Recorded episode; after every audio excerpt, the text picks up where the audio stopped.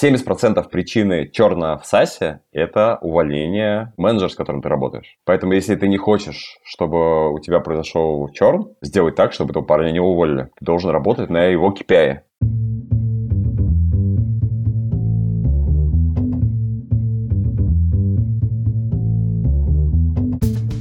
Привет, я Юра Агеев, и это 136 выпуск подкаста Make Sense. Вместе с гостями подкаста мы говорим о том, что играет важную роль при создании и развитии продуктов. Люди, идеи, деньги, инструменты и практики. И сегодня мой собеседник Артем Круглов. Мы поговорим о том, как можно найти продукт Market Fit и наработать экспертизу, не написав ни одной строчки кода. Обсудим Minimal Savable Insight и как он помогает в делегировании продаж с основателя. Обсудим процесс масштабирования SaaS-продуктов при помощи Value Stream Mapping. И еще поговорим о том, на какие метрики важно смотреть и какие ошибки совершаются при развитии SaaS-продуктов. Подкаст выходит при поддержке конференции по менеджменту продуктов Product Sense. В этом году конференция пройдет 19 и 20 апреля в Москве и онлайн. Весь 2020 был очень необычным. Перед компаниями было поставлено много вызовов. На Product Sense мы соберемся, чтобы поговорить о том, какие решения сработали, а какие нет, какие изменения были сделаны, что откатится назад, а что останется с нами. Спикеры из 60 плюс топовых и растущих компаний поделятся своими кейсами, опытом и выводами. Приходите на Product Sense или подключайтесь онлайн. Артем, привет. Привет, Юра. Расскажи немного про себя, пожалуйста. Меня зовут Круглов Артем, я предприниматель, более 10 лет занимаюсь технологичными проектами. Моя основная специализация — это SaaS-бизнесы. Компетенция нашей команды, которая запустила три успешных SaaS-проекта, находится на пересечении маркетинга, машинного обучения и e-commerce. И мы создаем продукты на этом пересечении. Первый наш продукт заключался в коллаборации с командой, которая запускала персонализацию внутри Амазона. То есть ребята работали с Джеффом Безосом самых-самых азов когда еще они работали в небольших офисах. И мы были одними из пионерами персонализации в России, привнесли классные технологии ритейлер, мы внедрили их большому количеству крупных игроков. После этого наша коллаборация с американским партнером продолжилась, и мы запустили уже совместный продукт на международные рынки, и он точно так же нашел свой отклик среди таких клиентов, как HP, Michael Kors, GoPro, Sony и много-многих других классных клиентов. И, конечно же, в какой-то момент мы набрали критическую массу экспертиз и гипотез для того, чтобы запускать свои продукты, и запустили сервис AnyQuery. Это SaaS-сервис для увеличения выручки за счет оптимизации поиска на сайтах интернет-магазинов. И сегодня им пользуются, наверное, 30% ведущих интернет-ритейлеров России, такие как CityLink, Sportmaster, Холодильник.ру, Азбука Вкуса, Ревгош, Золотое Яблоко, Ильдебате, можно много-много перечислять, Петрович, Эльдорадо, 220 вольт. И еще порядка 200 ритейлеров, в том числе совсем небольшие ребята, которые только запускают свои интернет-проекты. В общем, да, лейтмотивом нашего разговора сегодня будет SaaS. И э, когда мы обсуждали вообще тему беседы, ты рассказал, что вы вот этот проект запустили, не написав ни одной строчки кода. Как это вообще возможно? Несмотря на то, что у меня был старт моей карьеры в венчурной тусовке, я все вроде бы понимал про стартапы. Все наши действия были направлены против традиционных историй, которые рассказываются на мероприятиях о том, как запускать стартапы. То есть первый раз, когда мы увидели перспективное направление персонализации, хотели в этом направлении запускать продукт, у нас была возможность запускать свою собственную разработку и делать свой продукт. Но мы целенаправленно выбрали лучшего партнера, через LinkedIn и через десятые знакомства сконнектились с ребятами, которые запускали персонализацию в Амазоне, и решили, что нам будет интереснее и правильнее работать с ними. Это было давно, и мы в какой-то момент поняли, что для того, чтобы привнести на рынок какой-то продукт, не обязательно писать код целый год, не обязательно его тестировать в каком-то MVP, а на рынке есть достаточно много существующих решений уже готовых. И если ты хочешь зайти в этот рынок и веришь в свои силы, то, что ты можешь делать классный сервис и будешь востребован среди клиентов, то можно и нужно начинать с текущих решений, которыми рынок сегодня пользуется. Вот мы эту парадигму хорошо усвоили. Слушай, а получается вот идея такая, что на самом деле рынок не, совсем продукт получается и хочет. То есть с этой точки зрения. Ну, короче, не обязательно продукт делать. Да, сейчас стала популярна концепция Zero Code. Вот мы у себя называем концепцию антикод. То есть ничего не нужно кодить, Если ты хочешь выйти на рынок LMS, то возьми э, контракты с текущими LMS, попробуй их продать, попробуй их внедрить. Пойми, какие сложности возникают у людей при их внедрении, какую пользу они получают и как вообще в целом продавать, какие сегменты на рынке есть, каким ценам что реализуется. Чтобы что это? Чтобы набрать экспертизу или что? Почему это важно? Я думаю, что в первую очередь это важно, потому что у большинства ребят нет денег на большую разработку. То есть, если мы говорим про запуск SaaS, то как ни крути, скорее всего, это какой-то миллион плюс рублей. И у многих талантливых ребят этих денег вот нет на счету, либо они хотят потратить их на квартиру, на свою семью. И мне кажется, что возможность работы с текущими решениями существенно сокращает полностью стоимость на разработку, которая в SaaS, в технологичных бизнесах высокая. И поэтому она дает возможность с небольшими вложениями, то есть фактически только вложения в первые контракты, заходить в рынок. Да, можем на это назвать консалтингом либо дистрибьюцией, но для меня там финально это не важно. Если кто-то верит в свою идею, то неважно, какими инструментами, как он приносит пользу. Важно, что это делает он, важно, что есть финально счастливые клиенты. Вот возвращаясь к AnyQuery, какие были шаги дальше? Вот вы нашли решение на рынке, и получается, в каком-то смысле вы начали искать ему то применение, которое было до этого, что не очевидно клиентам, или как это развивалось? На самом деле, если говорить про наше путешествие в рынок поиска, то оно началось с э, очень простой истории. Мы работали в персонализации, и вот те ребята, кто погружен в тему, знают то, что в движках персонализации рекомендаций есть маленький-маленький виджет, который показывается в ситуации, когда клиент ничего не найден, не нашел, может быть, ты сам встречал то, что ты иногда что-то ищешь в магазине, не нашел что-то, и появляется маленький виджет такой вот, типа, рекомендуемые товары. И вот это было наше первое решение. То есть мы сфокусировались на персонализации, это сложные комплексные проекты, в то же время мы увидели, что этот маленький виджет, он позволяет большому количеству ритейлеров увеличивать свою выручку с поиска там, на 2-3%. Мы тогда начали задавать вопрос, окей, как будет, если решение будет более полным? Мы взяли отдельные решения, которые в тот момент были на рынке, это open source решения, и постарались их внедрить. Это были консалтинговые проекты, в которых мы не очень много зарабатывали, но условно зарабатывали только на зарплату. Но при этом мы поняли абсолютно все недостатки, которые есть у open source решений. И эти два недостатка это были то, что они ни в коем виде не использовали машинное обучение, что для поиска очень важно, как нам всем очень хорошо дали понять ребята из Гугла, из Яндекса, которые просто сделали там революцию в поиске с помощью машинного обучения. И второе, при такой настройке требовалась огромная кастомизация продукта разработчиками и как ни крути, себестоимость проекта выходила в 4-5 миллионов рублей. А мы хотели делать поиск массовым. И в этот момент стало понятно, что да, мы можем продолжать заниматься поиском, как это делает сегодня агентства, которые могут тебе настроить и разработать поиск. Но это будет стоить миллионы рублей, и нужно разрабатывать иное решение. Мы продолжили двигаться в этом направлении, продолжили зарабатывать деньги, и на заработанные деньги начали вкладываться в технологию. Здесь у нас есть сложный лайфхак, который я практически никому не рассказывал. Могу тебя слить э, такой интересный инсайт. Давай, конечно. Как разработать технологию в сто раз дешевле. Да, это очень захватывающий вопрос.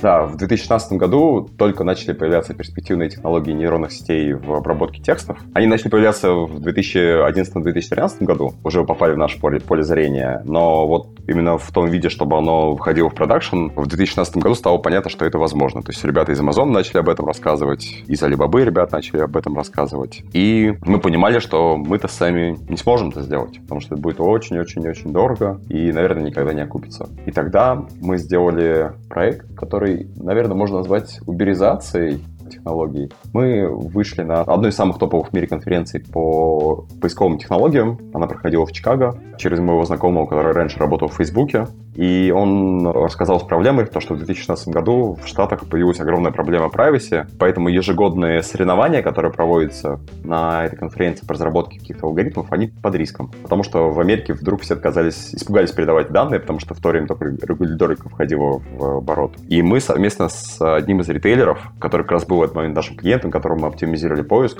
мы подумали, слушай, а может быть мы откроем данные, анонимизируем их, откроем данные и проведем соревнования. И порядка 50 50 ребят со всего мира сделало около 400 алгоритмов, которые можно было на специальных метриках проверить их performance. И тем самым мы получили, по сути, 400 спринтов. Офигеть. Ведущих data scientist ов. Первое место заняли ребята из Китая, из Алибабы. И дальше мы фактически уже как бы вот на базе этих решений их адаптировали. То есть мы понимали, что примерно делать алгоритмически, и это нам сократило, ну, не 400 спринтов, но 50-60 спринтов нам сократило. Можно знать, что делать. Вот, и за счет этого мы смогли достаточно быстро создать качественный поиск, который как бы в АБ-тестах уже рвал конкурентов и э, текущие решения, но в то же время он был доступный. То есть мы не потратили много денег. Слушай, это просто великолепная история. Респект за это. Слушай, вот ты начинал рассказывать про то, что я вот обратно возвращаюсь к истории про продукт Market Fit и MVP и прочие штуки, потому что хочется подробнее понять вот точка перехода. Ну, то есть MVP создается для того, чтобы провалидировать какую-то гипотезу и помочь найти там продукт Market Fit. Ну, разные бывают задачи у него, но так или иначе. Получается, вы здесь пошли по другому пути поиска вот того самого продукт Market Fit, или вы и так уже знали, что он там есть? Нет, его не было, и в том или ином виде это еще вопрос, там, мы внутри обсуждаем, когда мы его получили или не получили до сих пор и так далее. Но смысл в том, что мы пошли по пути того, что давайте запустим бизнес. Давайте зайдем в клиентов, начнем решать эту проблему хоть в каком-то виде, чтобы это не приносило убытки. И вот когда мы задумались о разработке своего продукта, наша выручка от этого бизнеса не ежемесячно, а вот такая накопленность, составляла уже около 2-3 миллионов рублей. То есть мы могли совсем формально что-то себе позволить. Позволить разработчика, позволить какой-то маркетинг, там еще что-то. Вот, и вот это было в первую очередь важно. То есть потому что страшно же все равно запускать. То есть ты, когда любой продукт запускаешь, это есть нормальный предпринимательский страх, ты его никогда не, не уберешь. Есть, наверное, такие разумные способы минимизации этого страха и минимизации этого риска. То есть мы пошли вот по такому пути. И наличие денег, по сути, ну, дало наводку, что что-то там такое есть наличие денег и наличие живых каких-то запросов. То есть вот было понятно, что если там сегодня ритейлеры готовы платить за какую-то кастомную разработку, там, не знаю, чеки 200-300 тысяч, то со сервис там стоимостью 150, ну, скорее всего, зайдет. То есть мы уже пощупали рынок и четко понимали проблемы, которые есть. Вторым шагом стала другая, наверное, вещь. Мы не пошли в MVP. Рынок был большой, и было очень легко войти в долгие циклы продаж. И ребята, кто занимался SaaS, они вот так хорошо знают эту историю. То есть там есть такая вот ловушка до 2 миллионов рублей Марара, когда ты вроде бы у тебя есть продукт, вроде бы у тебя есть и прибыль, и ты успешный, но ты постоянно в каких-то вот очень долгих переговорах, у тебя постоянно то ли подписываются контракты, то ли не подписываются. Постоянно приходят новые какие-то идеи, сегменты, и ты тратишь время вот здесь вот попробовать, вот здесь попробовать, вот здесь попробовать, вот здесь попробовать. И в итоге, если как бы собрать все эти проекты вместе, вот все вот эти вот возможности, которые есть вот у небольшого SaaS-бизнеса, они выливаются в большое количество количество каких-то очень маленьких венчурных проектов, из которых только 20% вырастает. И по сути, как бы ребята очень долго находятся, вот они сделали первый рывок, у них есть деньги, есть небольшая команда, и дальше они все эти возможности очень-очень долго перебирают и не растут. Вот, я, я не знаю, у тебя есть, наверное, тоже наверное, много таких знакомых ребят, которые вот где-то там подвисли? Ну, это в целом, да, даже опыт э, был в своем прошлом тоже SaaS бизнеса, когда, ну, действительно, ты пытаешься ухватить за много возможностей, особенно если вдруг еще и деньги есть, ты еще начинаешь что-то делать. Это до расцвета менеджмента продуктов еще было, и начинаешь просто с таким портфолио небольших-небольших продуктов, решений, пытаешься закрывать. Ну, короче, да, это не особо приводит к росту. Да, мы это проходили уже из своих первых опытов в SaaS-бизнесе, и мы пошли принципиально по-другому. Опять же, скажем так, совсем не так, как учат в акселераторах. Давайте расскажу, в чем проблема. Это очень хорошая история сделать MVP, очень хорошая история провести каздев, но только не в B2B. Допустим, у тебя какой-нибудь есть проект, связанный, там, не знаю, с обучением, я скажу, слушай, у меня есть знакомые, там, не знаю, в Ситилинке либо в Спортмастере, давай я тебя с ними познакомлю. И тебе для того, чтобы был такой вот проект, который вроде бы на словах возможность такая, типа, ну, на 15 минут, типа, как будто бы говорят в акселераторе. На деле ты познакомишься с человеком, который не совсем релевантен, тебе сделают интер на какого-нибудь там, не знаю, коммерческого директора, который тебя познакомит с HR, HR скажет то, что мне нужно подумать и так далее. Ты начинаешь взаимодействовать с огромной системой, на изучение которой у тебя уходит очень-очень-очень много времени. И пока ты дойдешь до нужного человека, проведешь интервью, ты, по сути, сделаешь огромную B2B продажу, потому что ты же пришел с идеей, и неважно, тебе нужно продать продукт стоимостью 100 тысяч рублей или просто продать идею. Это все равно огромный цикл, который требует, по моей оценке, часов 8. Вот так вот. То есть, типа, чтобы в крупного клиента зайти, то есть тебе нужно 8 часов потратить. Это потому что сейчас онлайн. Если бы это был офлайн, то умножает на 4, потому что еще нужно доехать, э, Поездки. уехать. Перелеты, да. не дай бог, да. Да, да, да. И вот теперь как бы мы выходимся в классическую историю, в которой мы говорили, что у тебя есть на рынке много возможностей, назовем их там, не знаю, сотня, и тебе нужно их все проверить. И вот если мы уходим в формат MVP либо Каздева, умножаем там сотню на 20 часов, получаем 2000 часов. А дальше спрашиваем, а как, сколько свободного времени у предпринимателя? И вот объективно на развитие у предпринимателя, который как бы сам тащит бизнес, ну, то есть он работает 80 часов, и еще наверняка у него 20 часов остается в запасе в батарейке, если он там спортом занимается и параллельно кушает кучу углеводов с кофе. И вот у тебя есть 20 часов. Ну все, соответственно, мы делим 20 часов в неделю, у тебя остается 100 недель. То есть за два года ты эту тему доведешь. Существует вот эта вот хорошая теорема про принцесс, то есть за 37% усилий ты, скорее всего, дойдешь до какого-то инсайта нужного. То есть окей, у тебя получается не 100 недель, 37. То есть год ты будешь находиться вот в этом долгом состоянии. Мы это проходили много раз. То есть вот действительно ты нашел какую-то тему, год тебе нужно, чтобы сообразить, что происходит на рынке, у кого болит больше, у кого болит меньше. Можно это назвать пресловутым поиском продукт market fit, но я а, вот скорее... А подожди, а вот год это full time типа или все-таки вот в таком фоновом режиме? Не-не, в фоновом режиме. У тебя вот на развитие, на какие-то возможности, у тебя остается, ну, часов 20 максимум в неделю. Объективно 5, объективно 4-5, если я ну, не могу сказать, что есть больше. Вот поэтому это все очень сильно растягивается. Мы это понимали. Что делать? Хорошо, да. Что делать? Мы сделали мега-мега простой продукт, который показывал инсайты в той области, которую мы хотели лечить. Если говорить простой аналогией, это как чекап в больнице, да, который легко сделать, либо не знаю, там какая-нибудь геологоразведка в нефтянке, да? То есть когда... Берется образец э, и э, какое-то исследование, и потом табличка с информацией. Да, да, да. То есть тебе очень трудно продать месторождение э, или какие-нибудь там сложные работы. А вот типа, давайте сделаем геологоразведку, посмотрим, есть ли здесь нефть, есть ли здесь бизнес. Это легко продается. Мы назвали эту концепцию Minimum Sellable Insight. И, по сути, это был продукт, который позволял любому ритейлеру ответить на вопрос, а есть ли у него дырки в поиске, сколько выручки он примерно теряет. То есть, если говорить простым языком, то это очень похоже на вот на такой чекап в больнице. Там сдай кровь, да, и сдай там какую-нибудь панель.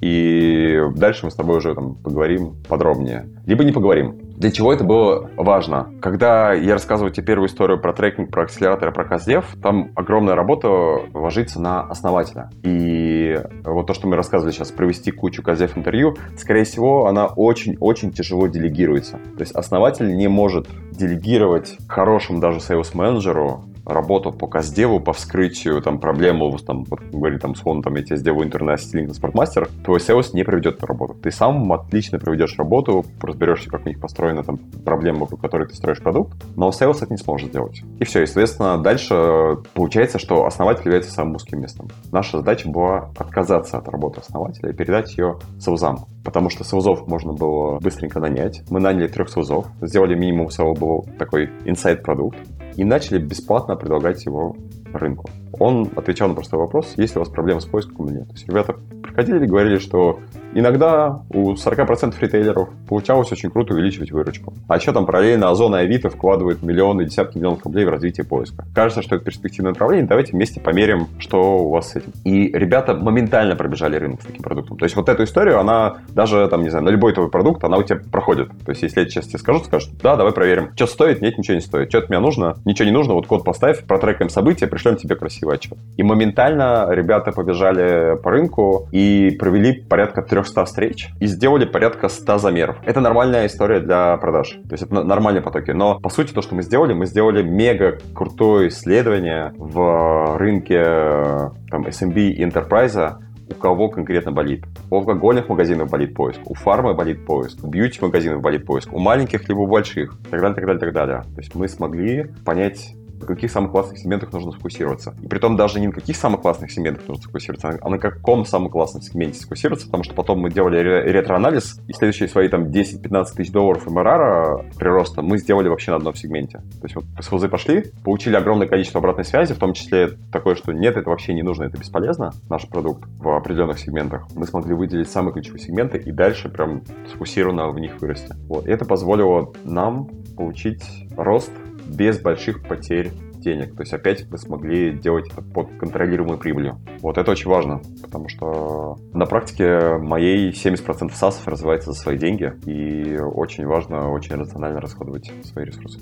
Давай попробую резюмировать. То есть э, на этапе становления, получается, SaaS-бизнеса узким местом может стать основатель, потому что он, по сути, является продуктом ну, продукта во многом, таким стейкхолдером главным. И он же проводит основную массу интервью, встречи, вот этого всего. И можно сделегировать с него все это на которые нанимать относительно несложно, я не знаю, насколько это верное утверждение, но при этом выдав им инструмент, который поможет им диагностировать в каком-то смысле проблемы и вот минимум saleable insight. Это к чему это относится? Это относится как раз это про название этого инструмента или это все-таки тот инсайт, который ты как идею продаешь клиенту тому, ну даже за бесплатно пускай? Minimum saleable insight — это как раз вот инструмент, который мы даем селзам, и фактически как бы мы приглашаем клиента заглянуть в его данные, в его процессы и получить оттуда инсайты. И делаем это за бесплатно. То есть получается, что если клиент соглашается и там еще и находит какой-то инсайт для себя лично, то в каком-то смысле это как раз вот это самое, как это называется,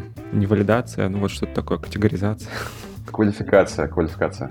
Квалификация, точно. Окей, хорошо. Значит, нашли какой-то fit на рынке. Нашли способ делегировать с фаундера процесс продаж, исследования. Что дальше? Какие следующие шаги по развитию SaaS? Да, ты пускаешь лузов, они пробежались по рынку, показали там 100 клиентам инсайты, из них 30 согласилось с тобой работать, ты находишь свои нужные сегменты, начинаешь в них расти и думаешь, что все, жизнь удалась, потому что как же так, мы взяли там за год, подключили, по-моему, там 50 или 60 клиентов, это успех без инвестиций, и ты с очень хорошими эмоциями, с очень хорошей энергией находишься в бизнесе, но в какой-то момент все заканчивается потому что в SaaS-бизнесе вот 20% продуктовой работы связано с тем, чтобы создать непосредственно продукт, а 80% связано с тем, что его нужно еще уметь масштабировать и доставлять в масштабе. Это очень похоже в некотором смысле на ресторанный бизнес, либо на бизнес сельхоз. То есть если ты научился очень хорошо делать кондитерку, ты очень классно можешь открыть рядом с домом небольшую кофейню, и все будет хорошо работать, но как только ты начинаешь масштабировать сеть, то оказывается, что в соседней кафешке пирожные уже не такие вкусные, как те, которые приготовил ты. И куча-куча разных вопросов возникает. Там маркетолог пытается начинать конкурировать с шоколадницей, хотя они там ни разу не твои конкуренты и так далее, так далее, так далее, так далее. Есть очень классный гуру на нашем рынке, на рынке САСов. Его зовут Дэвид Скок. Прям рекомендую всем людям, кто хоть как-то касается бизнеса, посмотреть его видео. И он представил очень хорошую концепцию 9 стадий масштабирования бизнеса. Ты на меня так смотришь, такие типа 9? Почему 9? Вроде бы же как нас учат? Нашел продукт market fit и scale. Продукт market fit и scale. А в САСе все совсем не так. У тебя есть продукт market fit, клиент хочет взять твой продукт, потом у тебя все равно есть стадия solution какого-то решения.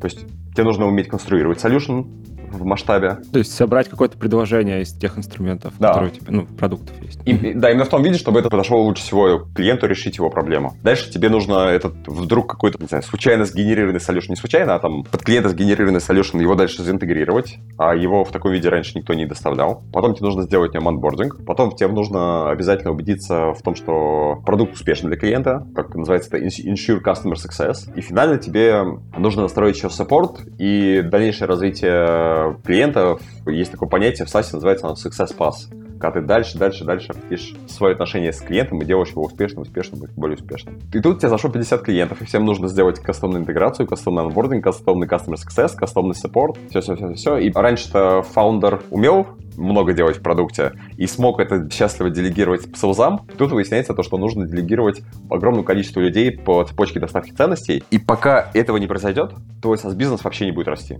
То есть ты начнешь подключать новых клиентов, и у тебя сзади будет валиться саппорт. И, соответственно, ты в этот момент не сможешь уделять внимание продажам, и они будут сыпаться. И поэтому те ребята, которые работают и продукт-менеджерами в SaaS-бизнесе, и SaaS-предприниматели, они отлично знают, то, что начинается такой жуткий операционный ад.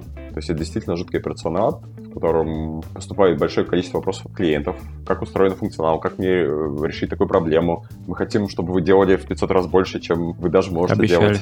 делать. Да-да-да. А слушай, давай точнее, пока мы не ушли дальше сильно. Цепочка доставки ценностей — это как раз, собственно, вот та последовательность действий, которую ты описал, да? То есть я просто хочу остановить на это внимание, что сам факт подписания сделки или покупки подписки — это только начало поставки продукта по факту, да, то есть потом вот это вот все, что ты рассказал про анбординг, про кастомное решение, про customer success, это вот все как раз цепочка поставки ценностей. Да, и если вот ее так проводить простую аналогию, я сравнил бы, что вот продажа — это свидание, а цепочка окончания ценности — это когда дети в университет поступили. Вот. И мы очень часто проводим эту аналогию, связанную с отношениями с клиентом, потому что действительно в B2B очень классно работает подход jobs to be done, и тебя нанимают на работу. Тебя могут уволить в любой момент. То есть ты говоришь, у меня крутая есть LMS, которая там делает что-то, что-то. На рынке много крутых LMS. По сути, ты помогаешь строить обучение. Если твой продукт работает, а работа выполняется тем человеком, который использует твой инструмент, то уволит сначала твоего человека, а потом придет новый человек, и, возможно, выберет другой инструмент, потому что он-то был успешный, он уже сделал. 70% причины черного в САСе — это увольнение твоего менеджера, с которым ты работаешь. Поэтому, если ты не хочешь, чтобы у тебя произошел черн, сделай так, чтобы этого парня не уволили. Ты должен работать на его KPI. Хорошая мысль. Так. Да, и это то же самое, что и в отношениях. То есть ты встречаешься, потом, соответственно, там, не знаю, ты каждый раз должен проходить новые новые стадии. Да? То есть жениться, потом, там, не знаю, встретимся, потом вместе в отпуск поехать, либо, там, не знаю, найти общие интересы, потом познакомиться с семьей, свадьба, дети, так далее, так далее, так далее. здесь то же самое в SaaS. То есть ты познакомился, внедрил первый модуль, потом должен э, научить его из этого модуля выжимать самый максимум, затем научиться его самостоятельно с ним работать, потом, соответственно, получать какие-то инсайты относительно твоего продукта, его оптимизировать, его развивать, и так далее, так далее, так далее, так далее. Вот. И это достаточно сложная цепочка поставки ценностей, которая никогда не кончается. Никогда не кончается. И в какой-то момент у тебя инструменты продукта заканчиваются, и в этот момент самое сложное то, что нужно делать с бизнес тебе нужно выпускать новые модули. То есть основа SaaS-бизнеса заключается в том, что SaaS-бизнес живет, если у него позитивный net revenue churn.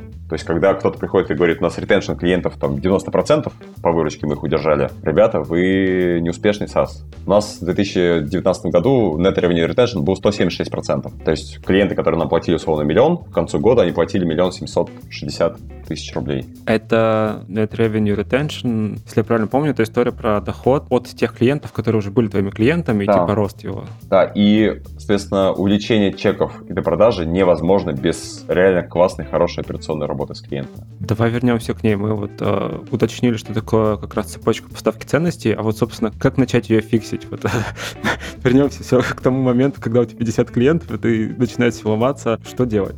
В этом смысле digital бизнес не сильно продвинутый по сравнению с ребятами, которые работают на производстве.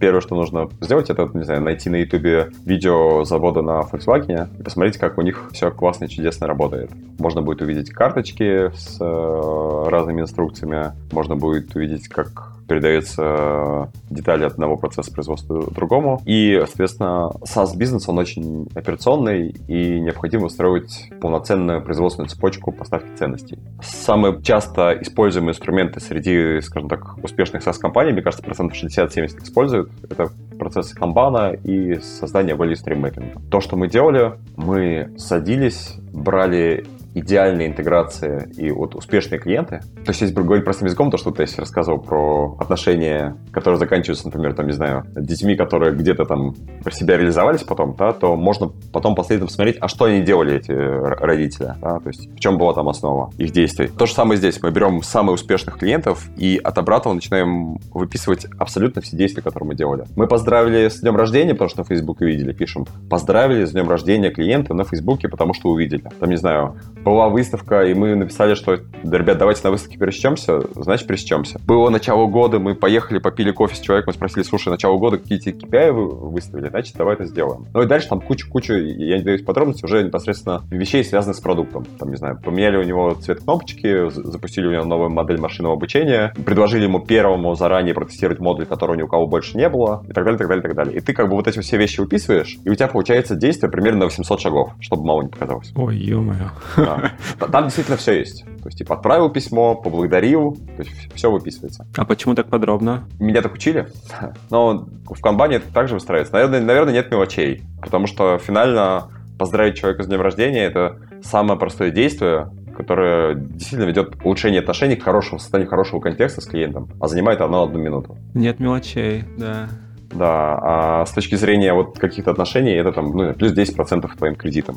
И после этого эти 800 действий у нас были сгруппированы примерно в 70 операций. И затем нужно сделать две очень важные вещи. Первое — разбить своих клиентов на пакеты, на сегменты и понять, кому какие операции вы доставляете. То есть, если маленький клиент, то действительно 70 операций вы не можете им доставить, вы можете доставить только, например, 8. И вот у вас формируется там продукт, который можно будет назвать селф-сервисом. Вы делаете какие-то очень маленькую минимальную поддержку для них, и для них рисовываете 7 операций. А если к тебе пришел крупный enterprise клиент, то ты показываешь ему три сценария. Смотри, можем сделать 30 операций, можем сделать 50, можем сделать 70. За каждый вот эти вот дополнительные сервисы можно заплатить больше денег. И, кроме того, вы можете в любой момент свичиться, там, не знаю, со среднего на медиум пакет, либо с медиума на более крупный. И тем самым ты заранее выстраиваешь клиентами ожидания относительно того, что ты будешь делать, и под них уже начинаешь выстраивать процессы внутри. Когда у тебя операции разбиты на 70 шагов, то это реально очень тяжело сделать, проверить качество настройки работы твоего продукта. Но проверить качество верстки, это делегируется. Это реально очень тяжело проверить качество работы своего продукта, но проверить, там, конкретно в нашем случае в поиске, сделать ассессорскую оценку на случайном сэмпле запросов, это несложно. Это реально очень сложно проверить качество своего продукта, но найти аналитика, который посмотрит 10 метрик, уже несложно и так далее. И ты в итоге как бы, начинаешь дробить свои операции на команды, на небольшое количество людей и стараться их делегировать. Понятно, что здесь... Я единственное, что, наверное, могу посоветовать э, сказать, как из инструментов того, как находить узкие места, нужно обращать внимание на две вещи. То есть нужно выстроить хорошую канбан-систему в Jira и посмотреть на те операции, которые наиболее волатильны по времени, то есть которые занимают от 3 до 40 дней. На них обращать внимание. Что же за операции такие? Не, у нас были операции, которые занимали от 2 до 180 дней, то есть какие-то вещи, которые там где-то какие-то дедлоки, договоренности с клиентом и так далее, так далее, так далее. И их нужно фиксить, изменять. Они чаще всего тормозят процессы. И вторая штука, которую можно попробовать сделать, это на каждое передвижение карточки делать веб-хуки и записывать, делать маленькую запись в Google Доке, Потом у тебя получится как бы такое маленькое распределение, а что у тебя делала команда. Потому что у тебя в итоге работает 10-15 человек, ты не знаешь, что они делают. Вот они карточки передвигают, у тебя получается записывать сверху, потому что, не знаю, я сделал вот проверку аналитики, я проверил верстку, я там включил такую-то кнопочку. Затем можешь построить распределение разных операций и увидеть, какие операции делаете дольше всего и меньше всего. Вот как ни странно, именно там чаще всего зарыты твои проблемы и больше всего сложностей команды вызывается в этой истории. То есть в итоге ты строишь нормальную производственную цепочку и э, нанимаешь команду и, скорее всего, самостоятельно прописываешь инструкции на выполнение этой команды, либо записываешь видео для них, как это делать. Резюмируя, то есть, получается, ты можешь, ну вот,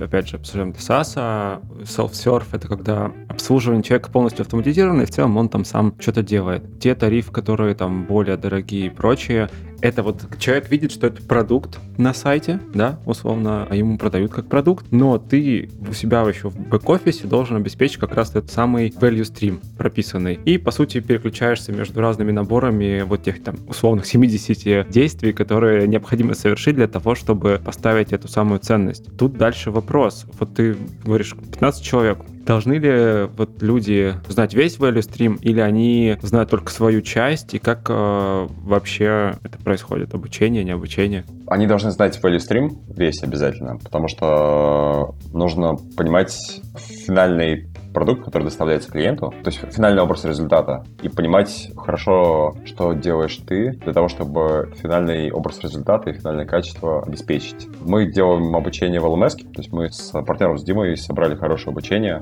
в котором постарались на какие-то ключевые этапы собрать лучших ребят, кто больше всего делал там, данную операцию, и кого она в итоге давала лучший результат у клиента, чтобы они проводили тренинги. Некоторые тренинги занимают там, 5 часов, и мы их дробили там, условно потом на, там, на 8-10 подтренингов каких-то. То есть, не знаю, какие-нибудь этапы подключения. А если говорить про само построение value stream мэппинга, я, наверное, чуть... У нас же продуктовый подкаст. Я очень важную штуку здесь не проговорил. То есть мы выписываем операции, с одной стороны, а с другой стороны мы выписываем ожидания и customer journey map клиента. И вот то, что очень важно сделать с продуктовой точки зрения, это пойти к клиенту и с ними вот действительно их там, ну, пока сделать, понять, ребят, какие из этих операций были для вас самые важные, самые ценные. И по сути у тебя есть операция, которая внутри имеет какую-то себестоимость. Ну, какая-то может быть там 50 рублей, какая-то может быть и там, не знаю, 15 тысяч операций может занимать. И с другой стороны, у тебя есть понятие ценности, которые ты сделал от клиента. Как-то, то есть, типа, супер ценные. Типа, как это ощущается, да. Ага. Да, и у тебя в итоге собирается, ты делаешь простую приоритизацию, Ну, то есть ты делишь одно на другое, и понимаешь, что вот эта операция ценна, вот эта операция не ценная. И, по сути, как бы ты вот из этого составляешь пакета. Я вот этот очень важный шаг пропустил. А что касается обучения, то я не могу сказать, что мы супер преуспели в этом направлении. То есть мы развиваемся, развиваемся, развиваемся. Сейчас мы приняли решение взять отдельного человека в команду HR, который будет заниматься только обучением, индивидуальными треками всех сотрудников, потому что финально все равно, если ты берешь какого-то специалиста, например, там, аккаунт-менеджера, они имеют разный профиль. Кто-то более технический, у кого-то более круто развиты софт-скиллы, кто-то суперперформер и так далее. И в итоге все равно недостаточно проводить простого обучения и доставки через LMS, а нужно индивидуально под сотрудника строить его какую-то карту, то есть, если, ну, условно, если ты не технарь, ты прошел обучение техническое, то не супер сильно что-то поменяется. Ты будешь в два раза больше поддакивать во время технических звонков, но... А, вот это HTML, да, слышал. Да-да. Слушай, почему спросил про это? Мы же изначально обсуждение, почему начали, что про масштабирование речь. И, соответственно, вопрос вот э, обучения и декомпозиция всего процесса поставки ценностей — это инструмент для масштабирования бизнеса, получается, в этом случае. Да, и, ну, это для, для роста САСа. То есть, еще раз, мое утверждение, что САС не будет расти. То есть, если этого не сделать, то бизнес не будет расти. То есть, сколько будет прирастать продаж, столько будет и черно примерно. Но, может быть, какой-то будет естественный рост в районе там, 20% по году. И очень важно, чтобы это все происходило тотально без фаундеров. То есть, опять же таки, в этот момент фаундер становится узким местом. Это тот человек, который там знает ответ на один вопрос, на другой, на третий. И вот самая главная как бы, задача — это сделать все это без фаундеров. Есть третья ошибка, которую часто допускают предприниматели. Они хотят еще, чтобы это все было сразу прибыльно. Что, вот весь этот процесс? Да, да, да, да. И вот на самом деле ответ такой, что сначала нужно процесс полностью построить, а потом уже дальше вторым этапом делать его прибыльным и оптимизировать. То есть сначала строишь, сначала он может быть убыточный, да, компания вдруг начинает... Вот она была прибыльная, ты вырос там еще на 60%, думаешь, ну если я вырос на 60%, то оставшийся прирост у меня, скорее всего, станет прибылью. Нет, ты на развитие процесса, на вот замещение людей расширишь свой фот, и потом ты его сократишь. Ты сможешь потом оптимизироваться. Но это будет вторым этапом. То есть, а не так сначала, что я сразу делаю все доходно, суперэффективно, оно не будет работать. Так, Давай остановимся это тоже. То есть есть момент, когда ты просто начинаешь расти, у тебя есть первый клиент, вы как-то это все делаете. Ну да, то есть не очень да. структурированно, но просто поставляете ценности, в принципе, начинаете зарабатывать деньги. Потом наступает момент, когда при ращении новых клиентов оно как-то бьется с черным, и то есть рост начинает замедляться, плюс нагрузка увеличивается в целом на фаундера, на команду, ну потому что процессы все еще не описаны. Начинаете описывать процесс, в какой-то момент может получиться так, что этот процесс станет дорогим поставки ценностей. Да. Но это неплохо, потому что потом его можно оптимизировать. Да. Все, уточнил. Окей, хорошо. И все, и дальше, собственно, масштабирование, то есть задел для него мы построили. Не совсем так. Дело в том, что мы начали разговор с того, что у тебя бизнес SaaS состоит из множества возможностей. Потому что, по сути, это какой-то софт, который решает какую-то достаточно базовую проблему. Ну, не знаю, там будем говорить про понятный рынок, там, не знаю, LMS, да? И количество сегментов, оно огромное. Есть LMS для банков, есть LMS для сотрудников, не знаю, пятерочки, которые должны там знать, как выходить на работу. Есть для EdTech LMS, чтобы там преподаватели как-то работали. Ну, в общем, то есть много-много может быть историй. Есть LMS для фитнес-тренеров йоги тоже. Соответственно, есть большое количество разных сегментов. И ты финально все равно растешь от сегмента к сегменту, к сегменту к сегменту. Как в шахматной игре ты начинаешь фигурки с как бы, своей SaaS-компании завоевывать какие-то новые-новые сегменты. И каждый раз, когда заходишь в новый сегмент, ты по-новому перестраиваешь все процессы, потому что процесс продаж другой, процесс интеграции другой, процесс онбординга другой, процесс доставки ценностей другой. Получается, что в этот момент тебе... Мы недавно как раз с одним из самых успешных SaaS-команд России обсуждали проблему. Продукт-менеджеры в SaaS-бизнесе занимаются тем, что они вот накопали какой-то новый сегмент, и затем они начинают все инструменты сегменты выстраивать вот для поставки ценностей для этого сегмента. И 80% работы продукт менеджера в SaaS, она связана с тем, чтобы обучить аккаунтов и дать им какие-то классные инструменты, обучить селзов и дать им какие-то классные инструменты, обучить, э, там, не знаю, анбординг менеджера и дать ему классные инструменты, обучить интеграторов, дать ему классные инструменты и так далее, так далее, так далее, так далее. То есть это вот как раз работа над, над этой самой цепочкой? Да. В каждом сегменте, а каждый раз тебе нужно его воспроизвести заново и создавать, воспроизводить, создавать. Значит, это value stream manager. в каком-то смысле получается. Ну да, либо можно назвать это продукт сегмент фитом. То есть ты вроде бы рынок нашел, какой есть, а дальше ты внутри каждого сегмента все лучше и лучше работаешь с ним. Здесь нет ничего такого, это те вещи, которые Джеффри Мур, пом, да? Вот эти «Внутри торнадо», вот эти книжки. Там вот это очень хорошо было описано. Не могу вспомнить. Ну, в, в книжке «Внутри торнадо» это очень хорошо было описано, как раз про то, что стартапы, э, получив какой-то первоначальный traction, они затем должны стать лидерами в каждом из сегментов. В чем сложность? Можно же просто продавать, но если ты целишься на лидерство, тебе нужно делать это действительно качественно. Тебе нужно тюниться под сегменты. Хорошая мысль. А были ли у вас в команде ошибки при построении стартапа? Вот мы проговорили сейчас путь, да, от условно поиска продукт маркет фита, первых продаж, потом такого стартового масштабирования. Какие ошибки известны? Я думаю, что у нас 10 ошибок, три из них мы допустили, а 7 еще предстоит сделать.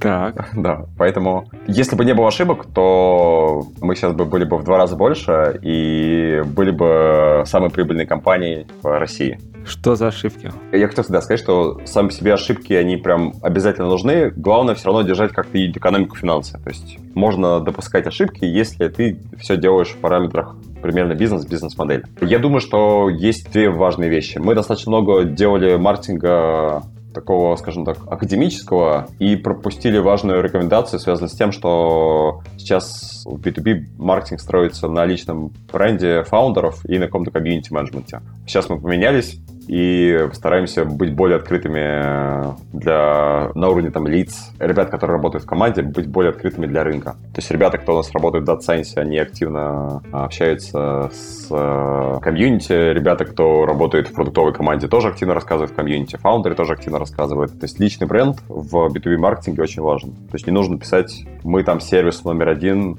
который будет гроусить ваши гроус-хаки и так далее. Лучше рассказывать какие-то личные истории. Это отражается у тебя? Не, я согласен с этим, что это важная штука. Вообще комьюнити с прошлого года активно пушится, и там даже есть такая идея, по-моему, несколько раз уже озвучивал, что сначала постройте комьюнити, потом стройте бизнес. я не знаю, насколько это там реализуемо, как прям сходу, но, но возможно. Очень хороший пример, вот возвращаясь про антикод, я поддержу. Можно вот чужие решения брать, а можно комьюнити построить на старте, и все будет чудесно тоже. Дальше, когда мы начинали масштабироваться, мы нанимали людей по навыкам, по скиллам, и получалось так, что у нас часть ребят в команде, они, получается, делали работу за, за зарплату, но все равно динамика-то большая, то есть мы в прошлом году в три раза по продажам выросли, и много возникает нестандартных ситуаций, и все-таки в стартапе, в технологичном проекте лучше брать ребят, которые имеют неудачное словное шило в попе. В общем, те, которые готовы решать новые задачи, могут находить нестандартные решения и готовы нести ответственность если у тебя есть хороший там аналитик, ты видишь по всем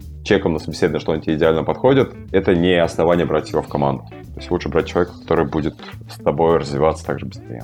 Но опять же, это про культурный фит какой-то, да, про дух, я не знаю, что-то такое. Боевой настрой. Да, это очевидно. То есть то, что я рассказываю, это как бы очевидно, но мы допустили эту ошибку. Мы сами не поняли как, да. Это знаешь, как, не знаю, ты возвращаясь, да, в отношениях, тебе говорят, там, не знаю, не обижай, не дави, не пытайся изменить, там, не знаю, своего да, человека да, и так далее. А потом, если ты спросишь, слушай, я тебе пытался надавить, изменить и под тебя построить. Да ты делаешь это постоянно, то есть и так далее. Тебе дадут эту обратную связь. И здесь точно так же. Ты знаешь, то, что не нужно брать, но где-то не очень много резюме, где-то человек пришел, говорит, я по зарплате там подхожу, где-то вот уже контракт подписан, и клиент на тебя давит, и ты сам из-за него ночью не спишь и думаешь, допускай хотя бы так пойдет, да. И в итоге ты почему-то допускаешь эти ошибки. Вот мы допустили, она стоила нам дорого. Мы считали, мне кажется, что процент где-то 15-20 миллионов прибыли мы на этом потеряли. За счет того, что возникали разные задачи, которые ребята как раз не могли решить, а фаундеров уже не хватало. Ну, если так говорить, то что вот он говорит, что самое узкое это место это фаундер, поэтому нужно брать людей, у которых есть внутри 10% фаундера.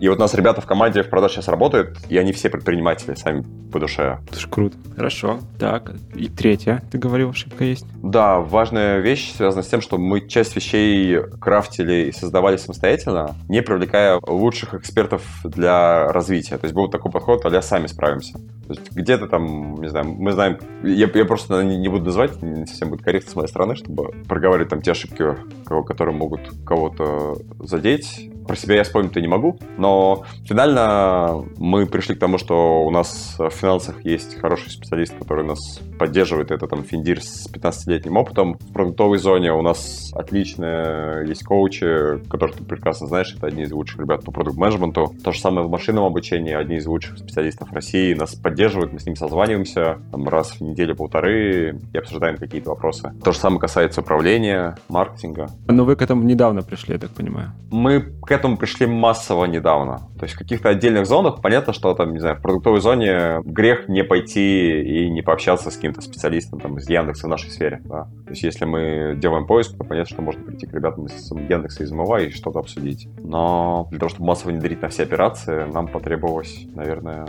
года два, чтобы осознать это.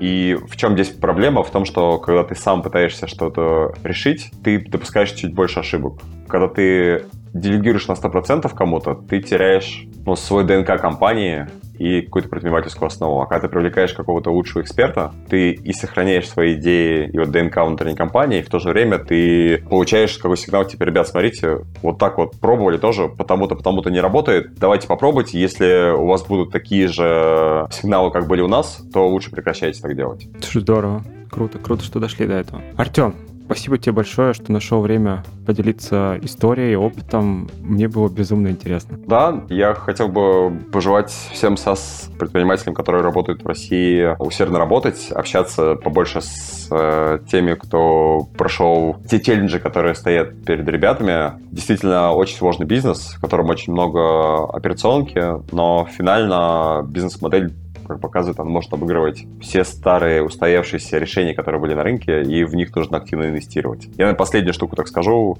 Был позавчера на вебинаре у Натхана Владки, и он показывал мультипликаторы растущих SaaS-бизнесов. И в Штатах мультипликатор у растущих SaaS-бизнесов, которые привлекают инвестиции, 18x к выручке сейчас. И это, конечно же, мотивирует. То есть даже если вы имеете небольшие обороты до 1 миллиона долларов рекуррентных подписок, то все равно растите развивайтесь. 2-3 года года вы пробьете миллион долларов, у вас бизнес будет становиться прибыльным, вы сможете развиваться, запускать новые рынки, новые продукты, все будет хорошо. Ура!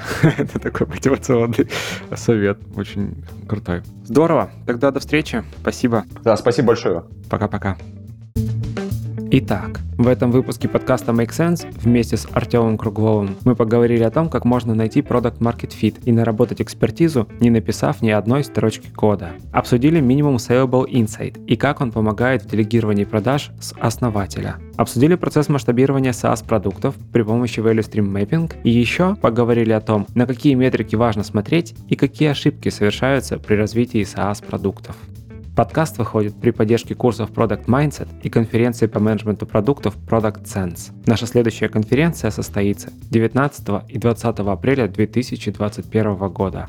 Если вам понравился выпуск и вы считаете информацию, которая прозвучала полезной, пожалуйста, поделитесь ссылкой на выпуск со своими друзьями, коллегами, знакомыми. Оставляйте комментарии и ставьте лайки в сервисах, где слушаете подкаст. Это поможет большему количеству людей узнать о том, что он существует. Это был 136 выпуск подкаста Make Sense и его ведущий Юра Агеев. Спасибо, что были с нами. До следующего выпуска. Пока.